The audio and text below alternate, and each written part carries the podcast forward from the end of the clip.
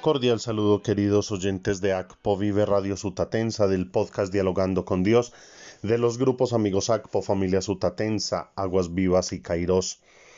Elevamos nuestra oración por el eterno descanso de Darío Gutiérrez, Daniel Collantes, Jesús Guillén Loardo, Hugo Inga Urrea, Marisol Angulo González.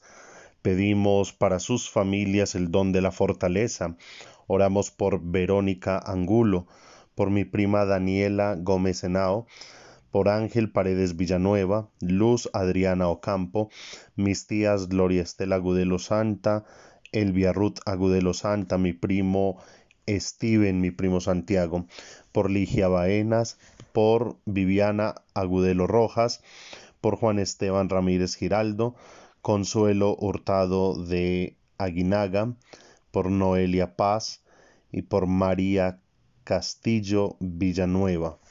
Que el Señor a todos les mire con bondad, con misericordia. Meditamos en este domingo 24 del tiempo ordinario el Evangelio según San Mateo en el capítulo 18, versos 21 al 35.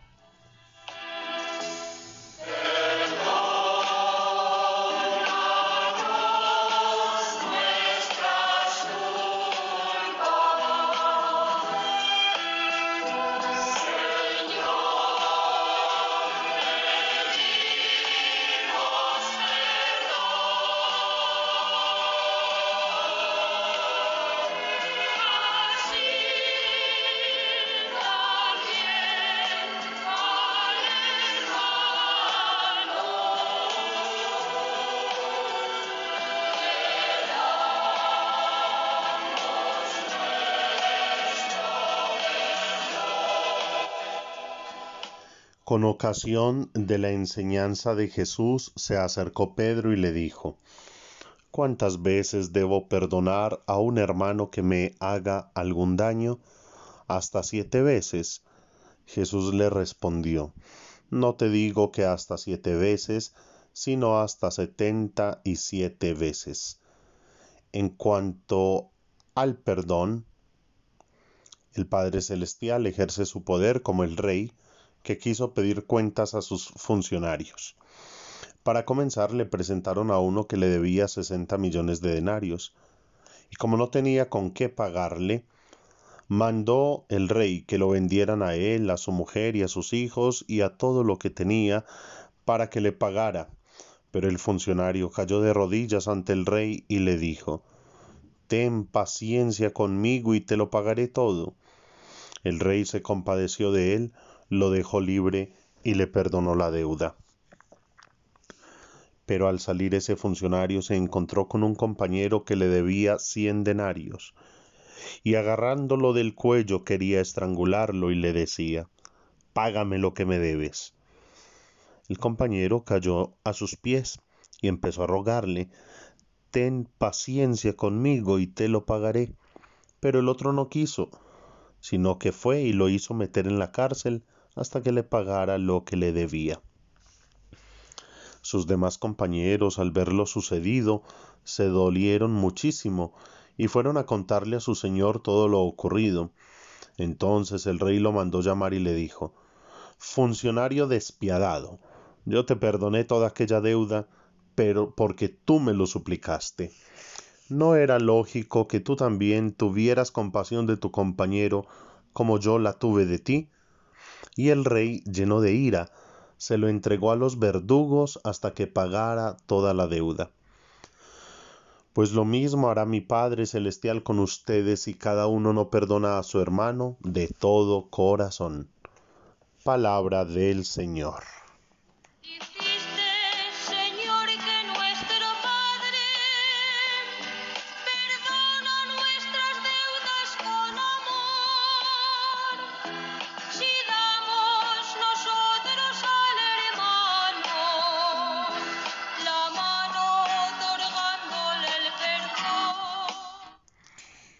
Si miramos toda la liturgia de la palabra en este domingo, podríamos decir que es toda una cátedra de salud mental y emocional.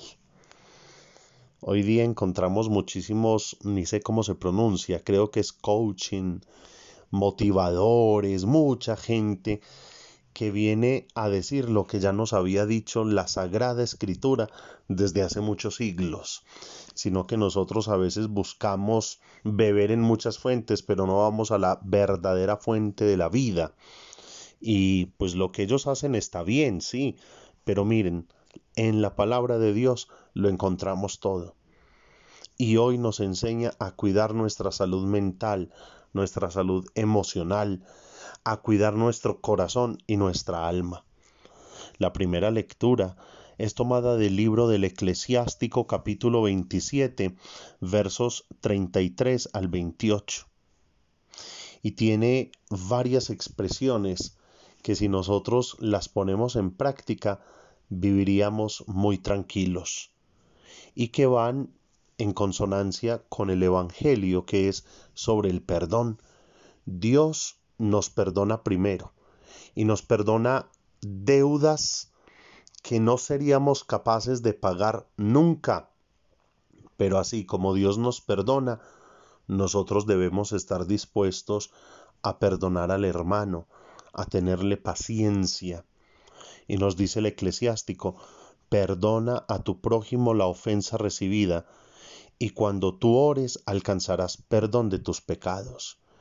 Porque ¿con qué cara nos atrevemos nosotros a pedirle y pedirle y pedirle a Dios cuando no somos capaces de ser generosos con los hermanos? ¿Cuántas veces le pedimos a Dios que nos haga justicia frente a alguna dificultad pero de repente nosotros somos injustos con los hermanos, somos malos vecinos, malos compañeros de trabajo y, creemos que Dios todo nos lo tiene que cumplir. Bueno, ¿y dónde está la parte nuestra? Y el eclesiástico nos da como una clave, nos dice, piensa en tu fin y deja el odio. Piensa en la muerte y en el sepulcro y cumple los mandamientos es que acordémonos que nos vamos a morir, nos vamos a morir. Miren, les cuento esta experiencia desde hace algunos años en grado décimo para la construcción del proyecto de vida hago una actividad y es que los estudiantes cada uno escriba su propio epitafio. Y he encontrado gran mm, motivación y aceptación de la actividad. Pero cada año no faltan dos, tres mamás que vienen y me dicen, ¿por qué le pone esas tareas a los niños? Yo, señora, porque todos nos vamos a morir y todos debemos pensar en la muerte. Y si nos morimos hoy, ¿cómo quisiéramos ser recordados? Entonces los chicos empiezan a escribir, quiero ser recordado como el mejor hijo. Bueno, ¿y si hoy te mueres, crees que lo has logrado o no? Y muchos se dan cuenta con eso, que no, que quieren ser recordados como buenos hijos, pero están siendo malos hijos. Que quieren ser recordados como grandes artistas, pero no están haciendo nada para lograrlo. Es que la muerte nuestra puede ser hoy. ¿Cómo me presentaría yo ante Dios hoy? Si muero hoy. Y entonces estos papás terminan entendiendo que a veces nos da tanto miedo de hablar de la muerte es porque ella está a la vuelta de la esquina. Y si hoy nos alcanza la muerte, ¿cómo nos presentamos nosotros ante el Padre Celestial? Y entonces el Salmo bellamente nos dice, miren, Dios, el Padre, perdona todas las culpas y cura las enfermedades. Él rescata nuestra vida de la fosa y nos colma de gracia y de ternura ternura.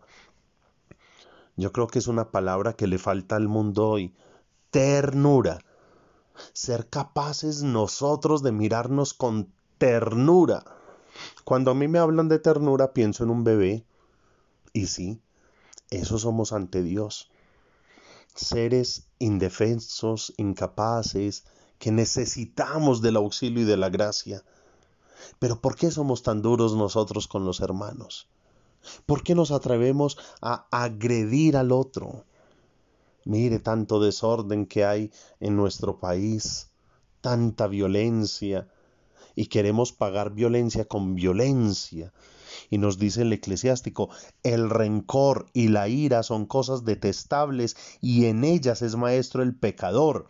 Del vengativo se vengará el Señor, estricta cuenta llevará de sus pecados.